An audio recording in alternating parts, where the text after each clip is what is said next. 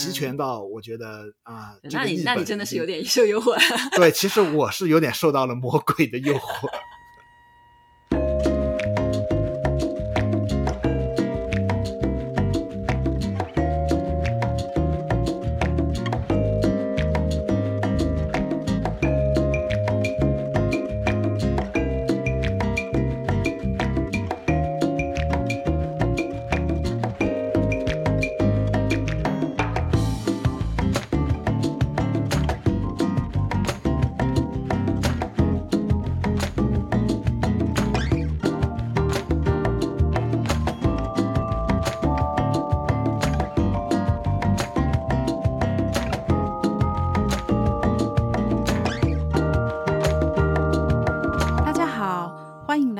天的自由速度，我是刘翠伦，呃，我是钟七条，我叫顾相。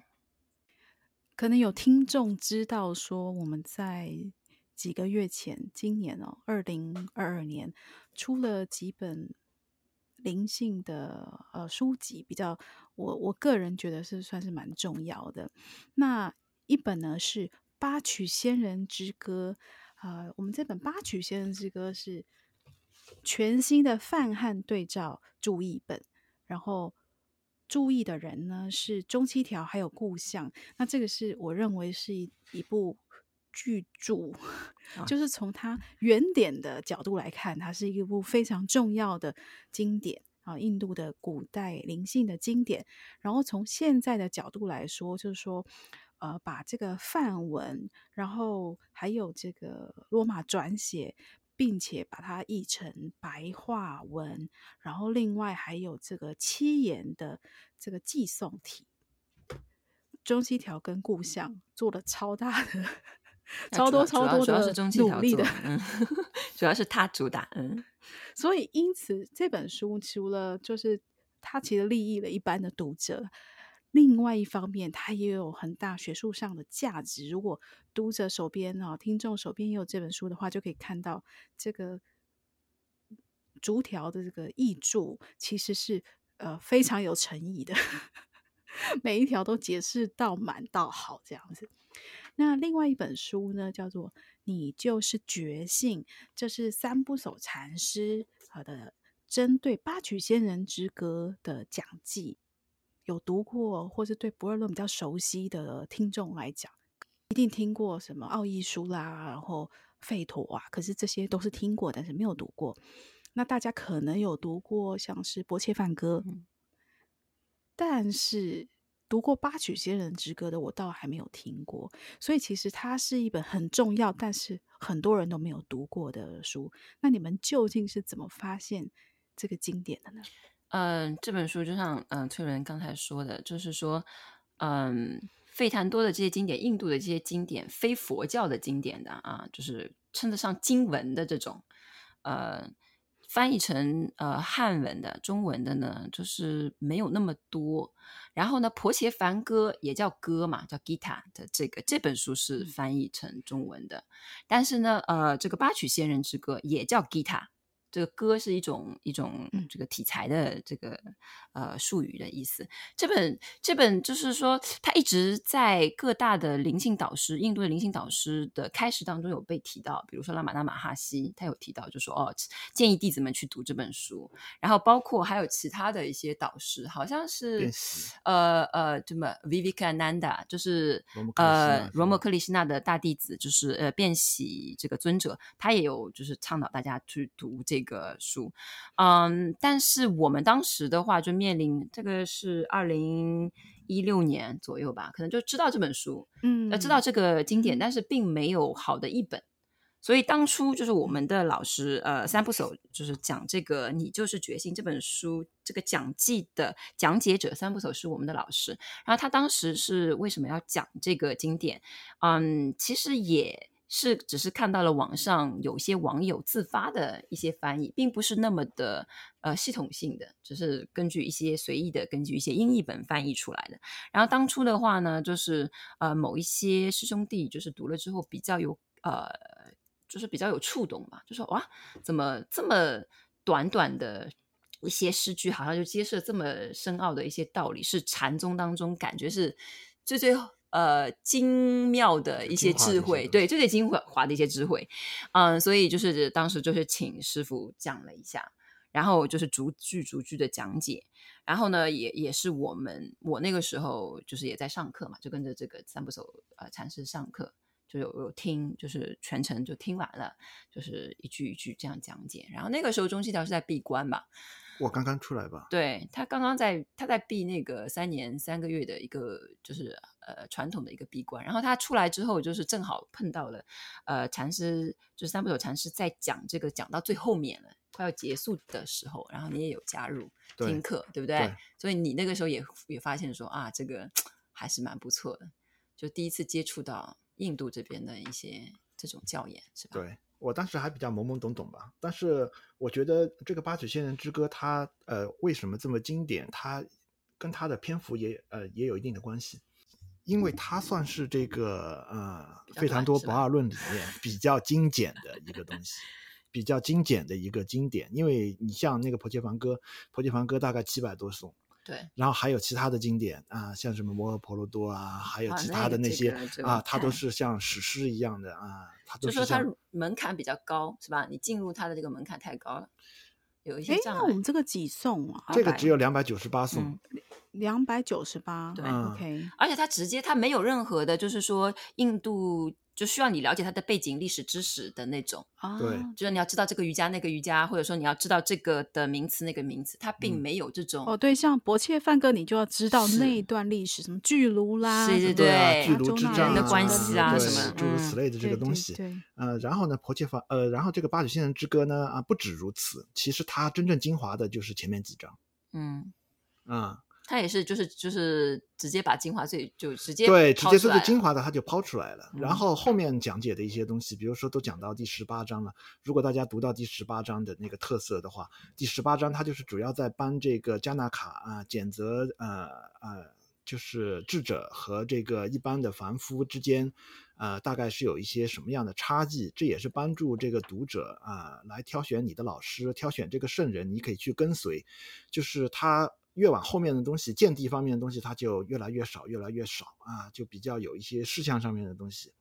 啊，就是教你怎么找老师啊，你要怎么找到谁是智者啊，嗯、啊，诸如此类的。但是它真正精华的啊，就是比如说你呃，这部这部经典，你你算作是一把匕首的话，对吧？最锋利的。对，匕首的话，它就是它的刀锋，它的刀尖是最最、嗯、最最锋利的地方，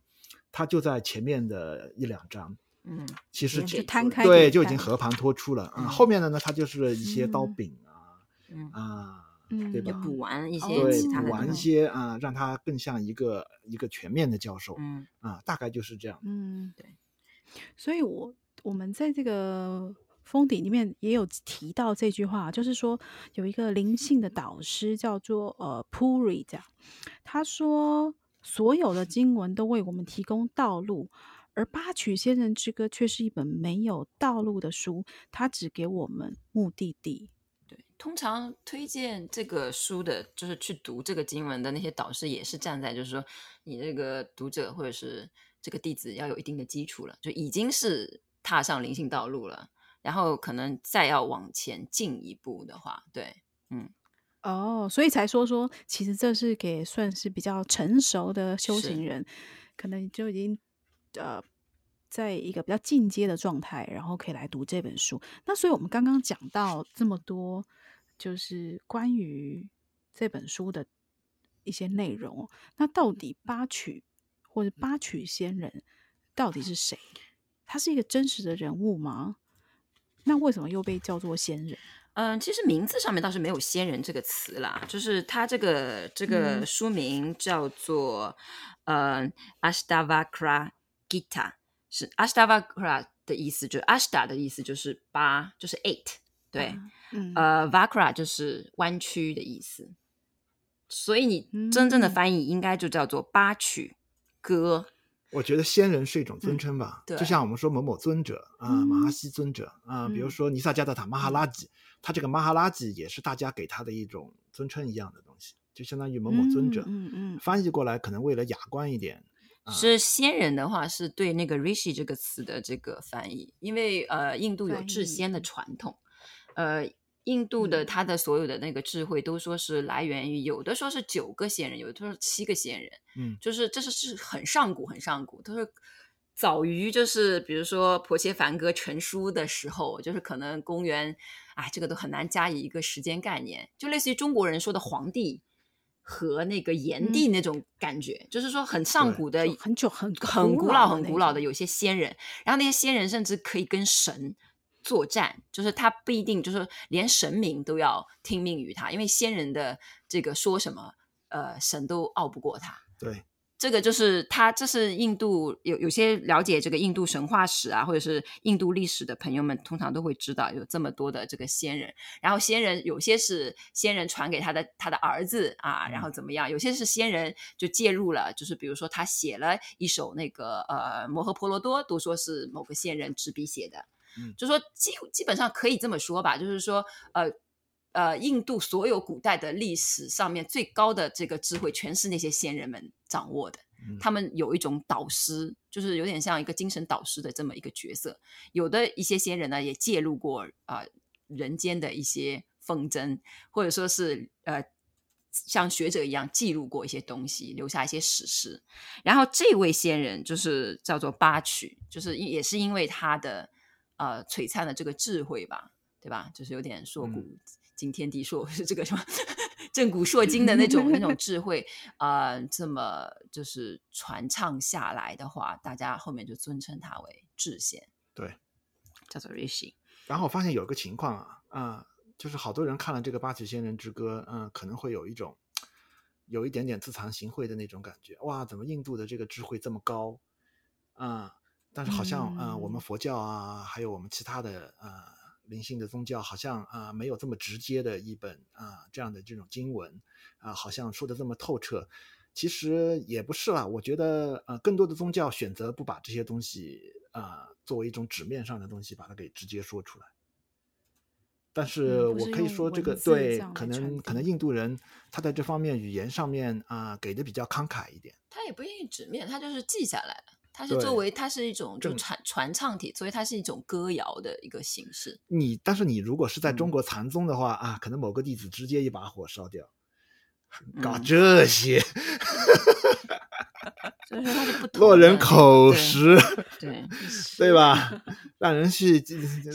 就是让人去崇拜一些文字啊、呃，可能某个禅宗的所以对于它的这个起源是学界学术界是有一定的。嗯呃，争议的，有些人认为它起源于比较早的这种，就是上古的那种时期；嗯、有些人认为是它起源于可能跟佛陀差不多时期；有些人认为它是比较后面的。对，这个有他他会多争，就就因为他留下来了这个记载，嗯、所以很多人会认为是后面的人都拖。因为太早了，好像不太这么容易被记记录下来，是吧？啊、嗯，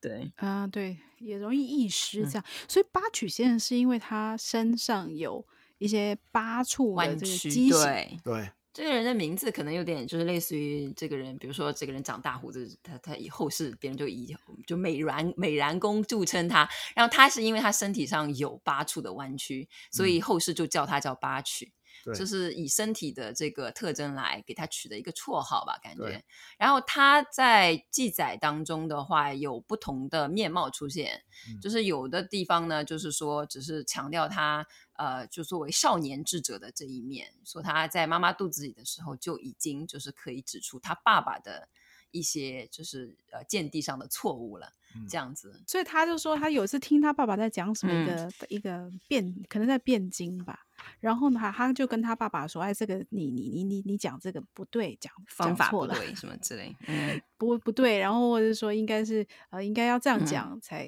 嗯、呃才是对的。这样你这样那个层次还没有到。他爸爸就觉得你这个 兔崽子，对，还在妈妈肚子里面还没有生出来，就是对你爸指三道四的这样子。所以就他爸爸就。”是私下诅咒的，是是说你以后出生出来你就歪七扭八，对对，所以他后来就出生了之后就果然是这样子，但是他爸爸也也遇到一些情况，他爸爸也后来在辩论当中输给别人了之类的。对，那他后来就是他出生以后，那他妈妈一直没有跟他讲，他爸爸因为就就说阿爸就不在了这样，嗯、然后他妈就跟他。到有一次，他发现说：“哦，原来他爸爸不是不是真的死掉了，或是离开离开他，而是他被辩论输掉，因为辩经辩输了，然后被啊被处死了，这样。嗯、所以呢，他就决定去找别人，去找这个那个好像是处死他的这个国王，然后再去跟他们挑战一下。嗯、结果没想到。他就赢了嘛，就是说他凸显出来就是对，就他就是他爸爸逼他其实是很有智慧，他爸爸变输了，就同样一个人，他爸爸变输，但他就赢了，就说明就是小孩比爸爸就超过之类的，嗯，他本来就比他爸爸强嘛，对，而且他，对，而且他爸爸当时是被关到他这个对手啊，其实是从好像是有点像海龙王的儿子，所以他们等于是他以前变输的那些人啊，都被抓到。好像关到龙宫的那个概念，然后那个辩书人就说：“好好好，那我你既然赢了，我就把你爸爸还给你。”就说啊，其实那些人以前并没有处死，他们只是被关在龙宫里面。所以呢，等于是说，这个八局他就把他爸爸反而救了，救了回来。对，所以是一个孝子。对，这 个故事，然后包括还有别的故事，他就彰显了一点，就是说不要轻视年轻人，就这个意思，嗯、就不要轻视小孩，人家的智慧可能。嗯还有不要不要以貌取人，不要觉得他长得好像其貌不扬，或者是他有残疾，你就觉得他好像不如你之类的这样。嗯。嗯，对，这个。是那个呃八曲仙人，但是他这个八曲仙人之歌当中另外一个主角其实是加纳卡，加纳卡是反而是更加有名，好像是那个地方国王的称呼，所以就是都叫加纳卡。所以他可能也不是单指某一个人，对，就类似于一在他那个朝代，每个朝代的人，就是每个朝代当皇帝的人都被称为加纳卡，嗯，嗯，嗯，就有点像我们后世说马哈拉吉一样，就是马哈拉吉是个尊称，加纳卡应该也是个尊称，就是说那那个氏族的人当上国王就叫加纳卡，所以也不太好确定到底是那那一个朝代。的哪一位国王是加纳卡？但是加纳卡本人就是在所有的这个经典当中留下的形象都是比较智慧的一个君主的这么一个形象。嗯嗯，在佛经当中都有啊，佛经当中呃称之为叫做什么遮那迦，遮那迦，对，在佛经当中也有这么被翻译出来。八曲仙人他用了他的智慧收服了这个国王，然后这个国王就是加纳卡。嗯，去拜他，就说啊，请你这么有智慧，请你收我做弟子，这样子。对，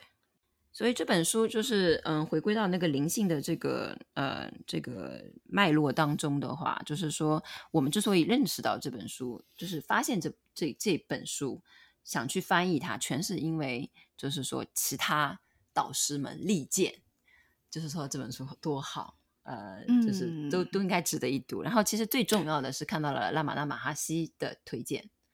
他有专门讲过这个故事，而且他还有他手抄的这个呃《八曲仙人之歌》的整个范文的，他他有手抄手抄的本，然后在他的那个网站上面都是可以看到的。哦，我们最近出版这个《真我信笺》里面呢、啊，也有一则呃，算是两则到三则，都是在讲这个八曲仙人的故事。他讲的这个故事来由什么都讲的还蛮完整的，所以有兴趣的听众可以去了翻来看看。那像是很多华文读者啊，然后台湾读者非常的熟悉的那个奥修，奥修也有讲解过八曲仙人之歌。嗯，然后当时他说他觉得，嗯，八曲仙人之歌就是他是。很直接的把那个真理就表达出来，有点像，就是像刚刚七条讲说，他直接就那个刀锋，你书一翻开，刀锋就出鞘了，他就马上就是把真理摊在你的面前，所以他没有像是，嗯，伯切梵歌里面，他觉得那个是多多愁善感的，然后甚至伯切梵歌好像是好像是有你在里面感觉有时间跟空间的限制，那反而八曲仙人之歌，他就是完全没有这个部分，弟子根系完全不一样嘛。那个薄薄伽梵歌里面那那那个人他，他他他说那他关心的就是哇，就是世俗上的事情，说这是我的。亲兄弟和什么堂兄堂妹，我要去杀他们，怎么解决我的内心的纠结？哦、他问的是这个问题，嗯、对不对？如果大家已经跳脱了这个层次的话，就可以进入八曲仙人之歌的世界。对，八曲仙人这个国王，他应该治理就贤王，他应该本身就对国家治理也挺有一套，也不会陷入这种纠结。但他关心的就是说如何获得真、嗯、怎么样解脱，对不对？对，这个阿周那是在很后面才问的，在《婆媳梵歌》里面是阿周那被开导、开导、开导到好像很后面，嗯，才才问出了类似这样的问题，嗯。然后之所以翻译这个，我还有一点小小的私心呢。因为我们从事这个不二论的翻译嘛，啊，大家经常看到一个词叫意识，意识啊，conscious consciousness，嗯，对，就是它其实是从这个 consciousness 这个词来的啊。我自己的直觉是觉得这样翻译肯定是有问题的，不太对的。但是呢，我虽然这样意识到呢，但是呃，你要有一个证据，呃，来显示这样的，呃，为什么这样是错的，就是事业不好不好说。因为现在我们大部分学习这个不二论，我们都是通过它的这个英译本来学习的。啊、因为呃，这些东西更多的是被翻译成了英文，然后英文呢大量使用了 consciousness 这个词，你也不知道他们到底根据范文是哪里来的啊、呃。反而印度人也有些是懂英文的，他们也就印度的老师也就这样说了。呃，我翻译婆媳梵，呃，我我翻译八曲仙人之歌的时候，我就是想找一找，因为你看他的英译本也有很多 consciousness，嗯，我就想真的到当时我就想看看这个的范文到底是什么。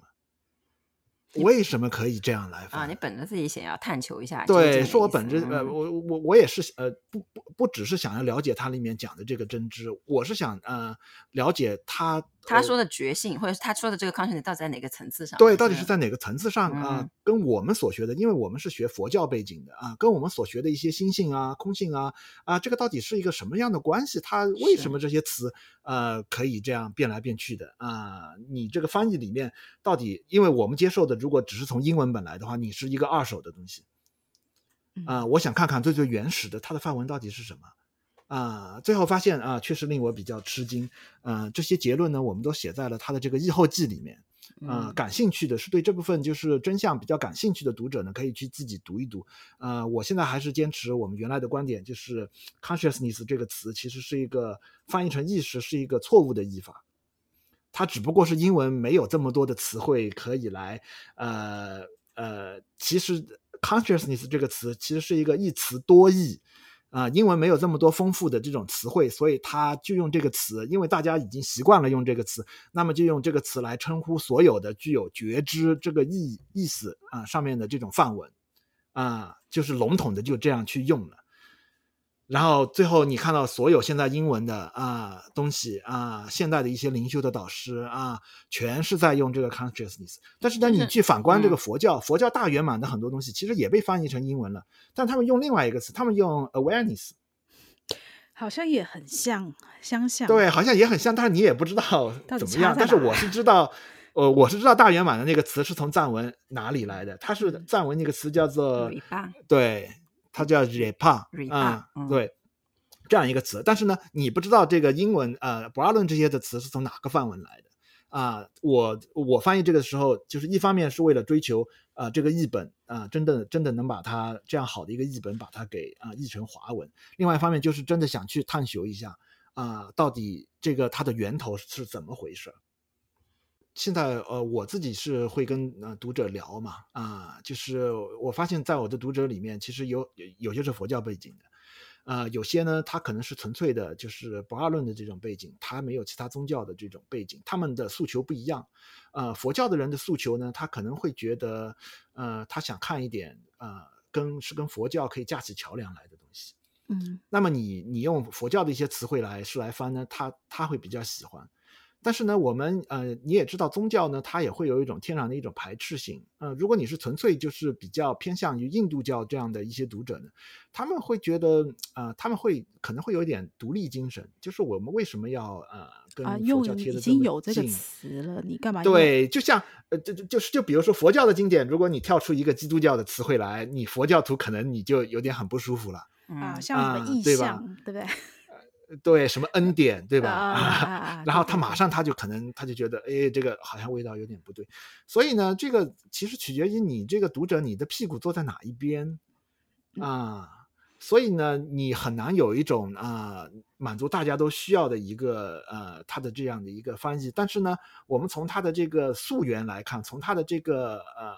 呃，比如说看它的这个原始的范文，佛教是怎么翻的？嗯、我们现在是选择佛教的译法啊、呃，来同样呃用来翻这个八曲仙人之歌，因为古代中国的译师是这样译的，同样的范文他们是这样译的。嗯嗯嗯嗯嗯。啊、呃，如果大家要创造一个词，比如说大家要用意识啊，一切都是意识，是变在的意识，什么什么什么，我是觉得本身意识这个词呢，呃，他误解太大，而且他在实修上他也不好入手。比如说你说安住意识，什么叫做安住意识？就是保持清醒嘛。嗯，这个有点说不通。但是你说我安住觉知，我安住觉照，我安住觉性，对吧？你像用佛教喜欢用的一些词，啊、就是用觉、嗯、觉知啊啊。我安住觉性，你就觉得很自然。它跟实修上面，它也非常的贴切。大家也知道怎么去做。你如果说安住意识、嗯、啊，到底什么叫安住意识？就是我醒着吗？啊，就是这样吗？啊，所以意识这个词，它其实也不利于实修，而且它也不准确。嗯哼，了解。嗯、或许我我把今天的话题引得比较 深入了一点，但是这个确实是我的一个初衷，而且当时是我强烈的一个想法。我非常想要搞清楚啊，到底怎么回事？而且我我想点出，就是说你你一定要站在一个找一个比较古老的一个经典，才能够挖掘出它演变的那个脸。后期的，就是我觉得可能也是我们未来想在红桌跟翠伦合作，就是我们翻译的一些书，我们怎么选择这些书的这个一个呃。一个标准就是我我是我我们我我是学外文的，嗯，本本科是学外文的，然后我做过很多的翻译工作，也了解过很多就中国呃大华语圈吧，可以说大华语圈就是对于这个嗯、呃、西方文明或者说其他文明，就在这个新文化运动之后，它。其实吸收造了很多的中国人的词汇，包括把整个人民的这种思维啊，其实都有转变的这么一个过程。就是其实我们是置身在这个这个潮流当中的。那么，就作为一个华人来说，他嗯，你你其实身上有一定的文化的这个使命在，就是说你，你你介绍你要对其他的文明要了解的话，你不是只取其皮。皮毛，现在取其皮毛很多的做法就是只去翻现当代的 New Age 的一些导师的一些灵性作品，因为很容易翻译，也很容易介绍，也很容易听懂。嗯、因为那些导师可能还刚刚还活着，或者刚刚过世的这样子，他的语境背景跟你很像。但是，一旦你去接触到很很古典的那种呃这个经文或者是经典，比如说八曲仙人之歌这种，就是公元前四五世纪的这种经典的话，嗯、很多人就望而却步。就会说哇，很难弄出来。还有一些是偷懒，就说是他虽然也是 去翻译这个比较古代的这种经典，是但是呢，他是翻译一个现代人对古代经典的一个讲解或者是一个解释。就像现在，还是现在从英文来，对啊，很多视频、短视频啊，就是都会说啊，我就不用看那个原原文，我就看别人的，关注你五分钟，啊、了解一下这部著作讲的什么东西。嗯，就像我们看电影，有很多电影解说，就是这种快餐化的一种那个，所以我们也有一点，虽然就是也有稍微有点自不量力吧，因为自己的学学识并没有到达那么高深的地步，但是尽量的做到能够就是呃搭一个阶梯吧，就不管你能是不是能不能直接到达那里，我不知道，但是就是说作为这个文化人的一个呃责任感，还是能搭还是搭一搭，所以说还就是要想要还本。呃，还原的展现它比较原始的面貌，对，就这个经典原始的面貌。因为我们的范文也没有达到那种特别专家的层次，其实也是靠勤能补拙。嗯，呃、对其实呃，这本经典还好，它是只有两百九十八颂啊，它是一个比较短的东西，所以我们选择它，就说是也是带着一种探索的目的选择它啊，然后它也比较短，它也比较有代表性啊，以这个作为一个例子。啊、所以呢，我把里面的词汇啊，就是范文有关的词汇啊，其实我是做了非常多的注解啊。比如说，同样一个词汇，在这本经典里面出现在多少个地方，每个地方我都去看啊，它这个地方，呃，是不是找到一个合适的译法，能够放在每一个地方，或者是要用呃几种不同的译法来翻译每一处，其实做过一个非常详细的一个这种逐词逐词的一个注解的这样的一个文件，来这样来攻克这样一个内容。如果大家有手边有书的话，就完全能够了解刚刚七条讲的这个意思是什么？其实我本人呢 是非常非常感谢你们，因为当时像我在做这个拉玛那尊者很多本书，那其实像你们刚刚也讲到，因为拉玛那尊者在很多的对话里面都有提到八曲仙人之歌，那我在做了。这样子几年下来，就觉得好像应该是一个时候，说这些读者可能也需要来读一下《八曲仙人之歌》。那我当时的想法是，到底有没有？因为我本身也不会范文，所以我也是在想说，是不是有什么样子的音译本？那当我有这个念头的时候呢，我就收到了 你们说，哎。嗯 所以你们的功课做得很足，你们已经把这个音译本，呃，有所有什么样的音译本，然后每个音译本优缺点，然后已经整个都综合的比较过，然后又去比对了范文。所以这个，呃，你们把这稿子给我的时候，我想，天哪，这个比我想象中的还要好 太多了。因为我们两个以前都是搞学术的，是吧？对，有这种，我们有点就是搞是搞研究的背景嘛，嗯，而且就是把我想要出的这个八曲仙人之歌送到我面前，所以真的太感谢了，不客气，心想事成，是因缘汇集。就是其实我们是想出版这个，包括我们师傅的这个讲课，已经也想了很多年，都找不到渠道出版。对对，然后因为我们也嗯，因为这套书确实不容易，我们能够凑齐一个讲解。然后啊，那个译本上凑齐好几个译本。嗯，其实我们总共这里有三个译本，一个是根据英文本翻译的，一个是根据范文翻译的，还有一个是呃是还有一个是翻译它的这个寄送体的啊。这样啊，凑齐所有这些资料非常不容易。其实如果啊你是一个专门去研究《八曲仙人之歌》这个范文它的原本的啊，无论是学者也好，还是一个你本身你有这样的兴趣的一个读者也好，其实你会发现更多的海量的英译本。这就是它存在的一个最大的问题。其实，呃，它的这个呃历史上愿意去讲解这个八曲仙人之歌的这个印度的导师也好，或者是西方的导师也好，其实是非常多。他们的著作啊、呃，可能都有二三十本啊。这样，你要从这些东西里面挑选出来啊、呃、一个东西，就是信赖的。对，嗯、就是说我们现在的问题是什么？我们呃，其实呃就想快捷一点，马上了解这个。啊、呃，你就可能随便挑了其中一个译本，然后就把它翻译成这个啊、呃、中文了，啊、呃，其实这个是稍微有一点点不负责任的啊、因为呃，其实我们在研究的过程中还呃发现一个最大的问题，就是说是没有哪个英英译本是完全值得信赖的，都是还是有一些嗯美中不足的地方啊，或者甚至是误解的地方。对，在我们真的着手去弄范文之前啊，你发现在各个英译本之间的比对，你要拼出一个真正的呃，它最最准确的图像，其实是非常难的。最后发现，哎呀，还不如直接弄范文算了。嗯，所以我们如果大家手边有书的话，就可以看到，就是我们这个排版的方式，它就是最上面是范文，然后再来是罗马转写，然后再来呢是嗯这个白话的部分。然后再来才是七七言的寄送体。对，现在我们已经发现 这本书出来之后，已经发现有一些灵性导师，就是华华语的灵性导师，已经拿着我们的这个底本 做讲解的 这个资料了。啊、所以，这样对真的吧？对对，这么快，那也蛮好。对对，是也蛮好的。嗯，呃、因为本身本身呃，我自己是觉得啊，嗯、呃，当年这个佛教啊，其实。虽然有一部分读者啊是认为不二论是一个比较独立的啊，他不想跟其他任何的宗教有什么牵扯，啊，他有点有点对不二论这种比较自豪的这种情怀，这个我是完全理解的啊。但是其实你不得不承认的是啊，不二论本身它的几个祖师，它其实是受佛教的影响是非常大的，而且佛教啊在在。在商羯罗那个时代，还有商羯罗的师公那个时代，他的那个智慧达到的顶点，在当时啊，给整个印度的各宗各派啊都有巨大的冲击，然后逼迫他们意识到一些其他的问题，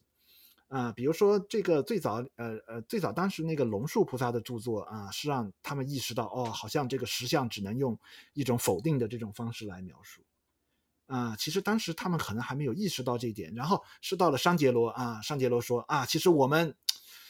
嗯，他借鉴了，对他，就是借鉴了这个龙树菩萨的这个思想，然后提出来啊，其实我们也有的啊，吠陀里面也有啊，neti neti 这样的说法。嗯啊，其实他是有点。对，嗯、其实他是有点想想让印度教的啊、呃、这个宗教复兴复兴起来，嗯、然后让大家也有点自信。借借鉴了，对，但是不可否认的是，肯定当时受到了佛教巨大的冲击。哎呀，佛教那个时候也是印度产，Made in India。对，就你搞什么就不要搞得好像 佛教是个外来的什么文化，对印度人来说只是自己的，对，他是他自己人。然后现在呢，现在呢，呃，我们翻译这些东西，我也是有这样的。愿力吧，我我觉得应该用 Made in India 的，对，应该用 Buddhism 这个东西，然后冲击一下其他的宗教啊 啊，嗯、然后让其他的宗教有一点危机意识，嗯，有一点危机意识呢，然后呢，他也能够壮大自己的智慧方面的那种，嗯、对啊、嗯，因为其实其实我现在看了很多那个啊，比如说我说我一直在翻译这个尼萨加达塔啊，他的这个著作嘛，我觉得他在很多地方，呃。是非常值得我们学习的，嗯啊、呃，因为我们佛教的很多的这个灵性的教导已经变得非常教条，很油腻是吧？啊，油子佛油子，对，就比如说这个菩提心的这种教导啊，菩提心它的这种教法当然是佛教的一个基石。啊，就是随时随地都是你要先有慈悲心，你要先怎么怎么怎么样啊，你要发菩提心啊。其实你反而变成了一种教条了以后，它固然是对的，但是变成那种教条以后，会觉让人觉得有点啊，教多不甜，话多不黏的那种感觉。嗯，他好像在，呃，话多不甜，教多不黏。嗯，就是在一个状态之下，好像就有点停滞的那种感觉，或者是说，甚至有一些。呃，像是佛教的导师哈、哦，啊、呃，法师，然后他他可能有一些他讲佛经，可是他好像是跟呃，像儒家思想结合，哦，嗯、讲一些仁义或者是啊、呃，类似像这样子的观念在里面，我听起来是觉得好像有这么一点奇怪。对，就他那把刀，他那个锋，对他没有这么锐利的，他会让我觉得有点，有它是一种定式啊。就是比如说我们佛教，我们刚刚呃是学这种宗教的时候，你其他宗教也一样啊。可能基督教它也有它的定式啊。我们是先讲暇满人生啊，你要先思维这个呃世间的这个苦，然后你要发起菩提心，啪啦啪啦啪啦啪，你就是有一个这样的一个次序啊，都是你在前期你要做的一个功课。但是呢，我看这个尼萨加达塔。他处处他都在讲这个同体大悲。你如果用佛教的词汇来说，你可以说他在讲同体大悲。嗯，但是呢，他就是不用这样的一种词汇去强迫你接受这样的一个概念。巴许先生，这个你先把话题插拉回到巴许先生这个，别人以为你在讲尼萨加拉塔。不，巴许先生之歌是我们这个巨大版图里面的一小块嘛，对吧？我们也是想这个用博尔顿的这个智慧啊，来呃。辐射出去，让他们能够照亮啊，这个灵性的求道者、嗯、啊，不管是什么宗教的也好，让大家意识到啊，不管是我们的宗教，我不管你现在是信奉什么宗教的，或许我们的宗教可以啊，稍微相应的做出一些调整、一些改变啊，或许这样啊，他们这样来讲解，好像是也是非常不错的啊，值得我们学习一下啊，会有这样的想法出来。其实这也是一种促进嘛。过去啊，佛教辐射了他们啊，给了他们很大冲击。现在他们啊，带回一点冲击来说，他们又带回一些浪花回来啊。我觉得这个这个互相激荡，对整个整个整个这个图像是一个是很美妙的一个图像啊。嗯，当然是我一个啊，就是比较幼稚的一个愿景。对，你可以说是一个比较不成熟的愿景。嗯。嗯但是就是总是愿景嘛，对不对？就是开始做这个事情，然后甚至是我觉得像是这个现在很多像你刚刚讲尼萨加达塔，或是帕帕吉他所使用的语言，在我们呃在解释这个他的教导上面，就是在接轨上面，好像没有像是呃至少对我来讲，像有一些基督教的东西。我觉得还是有一些接轨上的困难，可是他们讲的不二论，好像是跟这个时代更有所呼应，或者是可以跟这个时代的一个某种精神脉动，所以也许不二论会是契合这个时代，是不是？对，我觉得好像更契合这个时代。嗯，这个这个其实可能是我们的一种误解，这个也是他们做的一种啊、嗯呃，他们的一个被迫之举。因为啊、呃，这几位导师他在很多场合他们都提到过，他们如果对西方的弟子讲印度人的这一套的话，他们觉得西方人根本无法接受。啊，就像比如说他讲说，哎，不懂情爱啦，西方人啊，不大懂这个东西。因为你从印度人的这种宗教的这个传统来看，呃，他们有点像中国这种呃儒家的这种思想，就是说你对上师是非常恭敬的，啊、呃，就是视为父亲一样的这样的一种一种角色。他们这种尊师重道的这种精神其实是非常强的。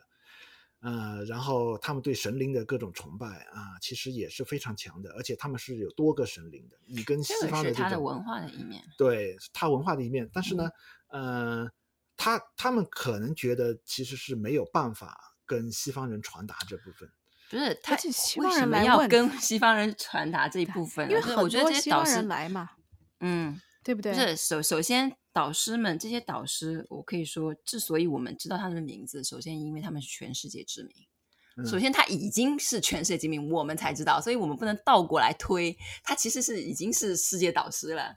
呃，但是已经有世界影响力了，我们才知道他。比如说他，呃，但但是因为他们在传播过程之中的这样的，你可以说是他们传播出来的叫法比较比较偏比较偏重于智慧，我觉得是一个缺憾。嗯啊、呃，就是呃，我觉得是他们被迫的一种割舍吧。啊、因为他是他是有点迫不得已。其实我是觉得把整套的啊、呃，你呃，因因为智慧它跟前进啊、呃，它是有一点像这个呃双翼一样的。你只是偏重智慧的话，它很容易传播到西方的过程中呢，它最后会变成一种思潮，变成一种思想。嗯嗯嗯，所以你在西方的传播到西方的过程中呢，西方人他会越来越想要把宗教性的那一面把它给剥离掉，我们只想要纯粹的只讲智慧的这一面，这个导致最后呢，它更像是所所以这套东西它现在进入什么心理学啊，进入哲学领域啊，啊，变成大家可以用智力思考的一种东西，而不是一种啊实修实证的一种东西。哦，比如说像你刚刚那个例子，比如说像是，比如说你跟西方人讲说啊，你要臣服啊，你要交出自己。他觉得，如果当你这个个人主义这么强的时候，你要跟他谈这个东西，呃，其实是有非常有难度的。对，其实是不太可能的，对吧？嗯，然后或者是说那个想象，也许天主教里面可能也有一些，比如说他们有一些呃。呃，圣徒啊，好像有点像菩萨 那种概念。可是，就算是讲到像印度人、印度的那种比较接近前爱的那个状态的话，在西方脉络里面，可能又比较偏，也许是神秘主义那种的方向，嗯、但也就是不是主流吧？我在想，嗯嗯，这个在前言的时候，我我写前言的时候有考虑到这一点，本来是不想前言写的太多。觉得画蛇添足，因为觉得经典本身就自自己彰显自己的魅力就好。后来就是发现，因为我们老师讲课的时候，的确就你你们前面说到的这种偏差也是发生过。对，就是很多人就是呃，就读了这个东西，就觉得啊，好像懂了，或者是怎么样。然后的见地的话，就会有很多偏差，就很多人会觉得，哎呀，首先完全不用修，嗯，甚至就是。口气非常狂妄的，就觉得啊，我懂了这个八曲仙人之歌。我看那些人在，比如说练着火的、练瑜伽的，哎呀，好蠢啊！这些人就是他会带着一种很傲慢的态度去去批评这些他认为是见次道的根气不够好的修行人，但他其实并不没有看到自己的这种傲慢下面并没有说你真的悟到了，嗯，以为自己懂了。就是这种情况很常见，嗯、我们接触到很多读者也会这样的情况，嗯、就自以为掌握了真理，嗯、然后呢，其实是只是思维上的、意识上的一个对一个一个怎么说呢？有点消化不了的一个东西吧，就吞在那里，就在那边自以为很厉害。然后我们老师讲课的时候，因为讲课时间达的长达两年，就是在弟子当中也有出现这样的情况，然后还有就是各种别的各种情况都有，有些人就是。见地没有那么，就是怎么说，不会那么傲慢啊，但是本身就开始变得很懒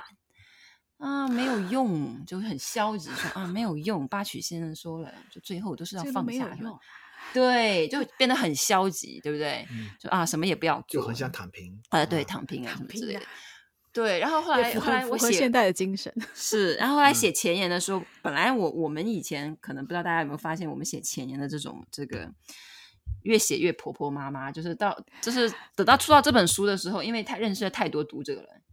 知道很多读者读到这种不二论，所谓的很智慧的、很很像锐利的刀锋一样的这种东西之后，会得很多人会得。就有一种反应，我们就就是后来想说，哎，算了，就我们在前言里面就提一提，就现实生活中实际会发生的情况吧。对就是就在前言里面提了一一些，就是说啊，有很多人会出现什么样的偏差。嗯嗯嗯。那像是我们刚刚讲到说，呃，你就是觉性这本书，它是三不守禅师是讲给弟子听的，所以像很多听众，我在想，应该也呃，可能都是在家修行，也就是说不是出家人，所以应该是如果在单独这个八曲仙人之歌，觉得好像嗯似懂非懂的时候，大家也可以来参考，你就是觉性八曲仙人之歌讲记这一本书。对，讲记里面，我觉得这个分面后面的那个说的挺好的，就是深陷世俗生活的人啊，放下虚妄分别，随缘快乐的过好一生。就这个，就是针对一般的在家人。对，感谢翠伦选出了这句话。对，还有很有感悟，就是他，就是就是，我觉得好像我们很容易，就算是我是在家人，我们我觉得好像有时候好像故意把自己弄得很苦。是，嗯，就 不懂得看开，是吧？嗯，是啊，都是自找的。对，因为我我上课全程都有，没有上课的话就有听老师录音嘛。当时就我发，因为在广州跟纽约两个地方讲这个课，嗯，然后你就会发现老师是讲是讲，就比如说这个经典文本，呃，正确的真理是摆在那边，但是每个人接受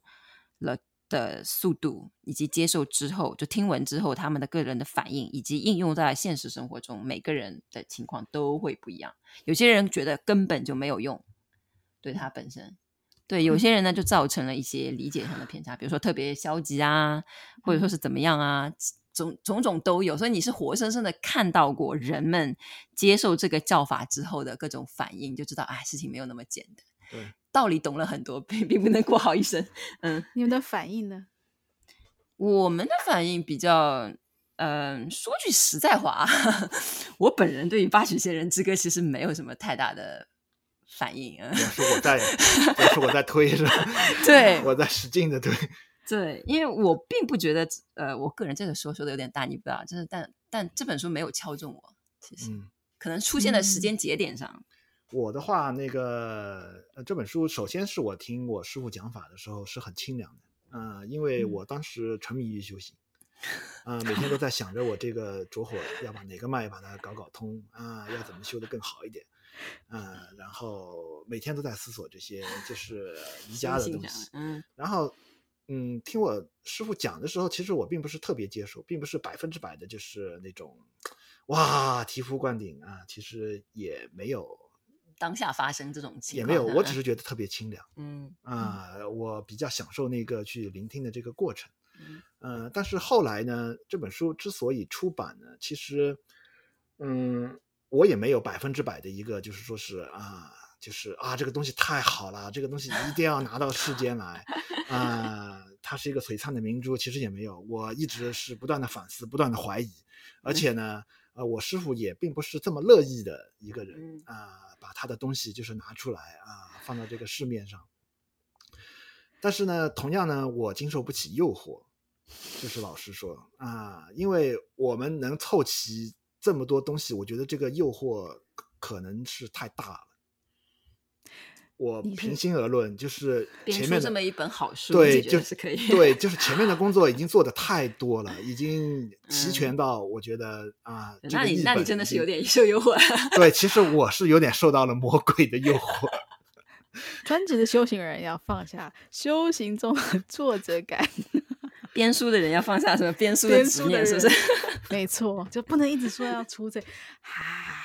因为因为太难得了。嗯、呃，因为太难得了啊、呃！就是我们真的是，你看他有一个讲解，又有三个译本来侧右这样的一个讲解，而且他都是非常站得住脚的啊、呃！这样一个东西，我觉得只是我自己放在电脑里面，将来不知道这个电脑的硬盘坏掉，然后 丢在哪个角落里面。是，我觉得还是应该，好像是应该做一点什么吧。嗯，对吗？我想到我的读者，我想说，大家是不是也都很想来读一下？而且特别是说，呃，当时这本书，呃，《八曲先生之歌》，还有你就是觉性快要出版之前，刚好有读者就写讯息给我说，哎，他。他说：“这个八曲先生这个很好。”他拿了一个某一个丢一个译本来，他说：“可不可以拜托我出版？” 然后他要出钱。嗯、然后我那时候想：“哇，对，所以大家好像某一种有一个冥冥之中有这种冥冥之中，这个、嗯、对对，大家都被这个东西呼八曲仙人所呼唤。所以我就想说：哇，这个实在是太巧。我就说啊。”那我说你你也不用给我钱呐、啊，我再过几个礼拜这本书就要出了，到时候再 请你 支持一下我们的出版品。对，啊，我我我是站我我是被逼的，就是中七条是特别有热情要推这本书，然后我我是站在一个嗯怎么说呢，我受不了没有比较像样的东西的那种，我就觉得很丢脸，怎么会没有华语世界？怎么就没有比较像样一点的译本？对。这个这是我的一个，就是有点不要太丢脸嘛，就是面子上至至少还可以，就是做得过去的那种那种感觉，你你就做一做，就有点像家务，家里面就实在是，哎呀，怎么怎么总是没有人打扫家务？虽然你也知道，就是说、嗯、你你自己去来打扫这件事情可能会比较麻烦一点，但是实在看不过去了之后，你的时候就会出手，稍微动一下。所以要放，而且也有点执念，呃，对，算是吧。而且你也可以说稍微有点民族自豪感。啊！大家都在拿着英文本这样学来学去，是因为我们是真正我们是真正懂翻译的。我知道英文里面，哎呀，其实 对，就是不要不要崇崇拜英文到这种。你知道里面它沟沟卡卡，它它有一些那种，呃，我们知道是绝对信不过的地方，但是呢，一般的读者就好像就照单全收了，全部在那里接受下来。啊，我是觉得有点有点好像有点。自己呃看不下去，对，是有点看不下去了。嗯，所以就是我们三人的执念，对，三人的执念，对，就有这个书来，就是创，所以有这个八曲仙人之歌的，好像这么说来，我们好像都没有很自豪的样子，怎么回事？我们应该要自豪一点，应该像那种一般的那种出版人一样，对不对？哇，快点来！这个这本书超超厉害。没有自豪，我是觉得这个书有它自己的命运。嗯啊、呃，但是呢，我很难说这本书它是一个正面的影响，因为我知道文字的东西，就像古代的那些藏诗，文字的东西，他们都很，他们都很贬低，因为文字真的是它也可以把一个人搞得，嗯，就是特别歪。对，特别歪，然后你自己，或是你已经有妄想了，然后又助长你的这个妄想的火对对，所以我对文字没有一个特别正面的一个，就是说啊，好像我很自豪我在做翻译这样的一个东西，其实也只不过这个东西做的比较熟练了。你们这样卖得出去是吗？真是。好啦，我们我觉得我们今天差不多聊到这里，OK。嗯，好的，好吧，不够 positive 是不是？嗯，那我觉得，我觉得这样子听下来，就是可能听众会觉得我们还蛮会呃懂得自我反省的，对，比较真实，比较 real，不是单纯的在那个，对，就我我就像是说，我当然希望很多人来买书，因为我出书就希望有人买嘛，可是。同样的状态，就说，也许就是等到啊、呃，那个读对于那个读者来说，他的时机成熟，他也会来接触到这个书。那我们这个书已经做好，在那边等他，嗯、所以大概就是有种这样算很被动啊？嗯，比较更高层次的一种。对，嗯，呃，其实我现在不大宣传自己的东西了，我也没有，怎么办？对。但你 就交给命运。但是为了让你出版社 活下去，我还是拼命的在宣传。谢谢，我觉得这很重要哎，不知道这这个我是为了义气是吧？对，但是我自己的文章就就像我们过去嘛，经常还转发呀，推荐给朋友啊。我现在已经再也不做那种事情。我发现，呃，应该像比较像那种导师的态度，就是你如果已经成为水的话，你不在乎谁来喝你这个东西。我觉得很多读者。这在读这个波伦的作品，或者你们翻译的作品当中，我觉得应该是在灵性上面也是有所成长。在某个时机点，哦搞不好读到这个书就打到他们。那、嗯、我觉得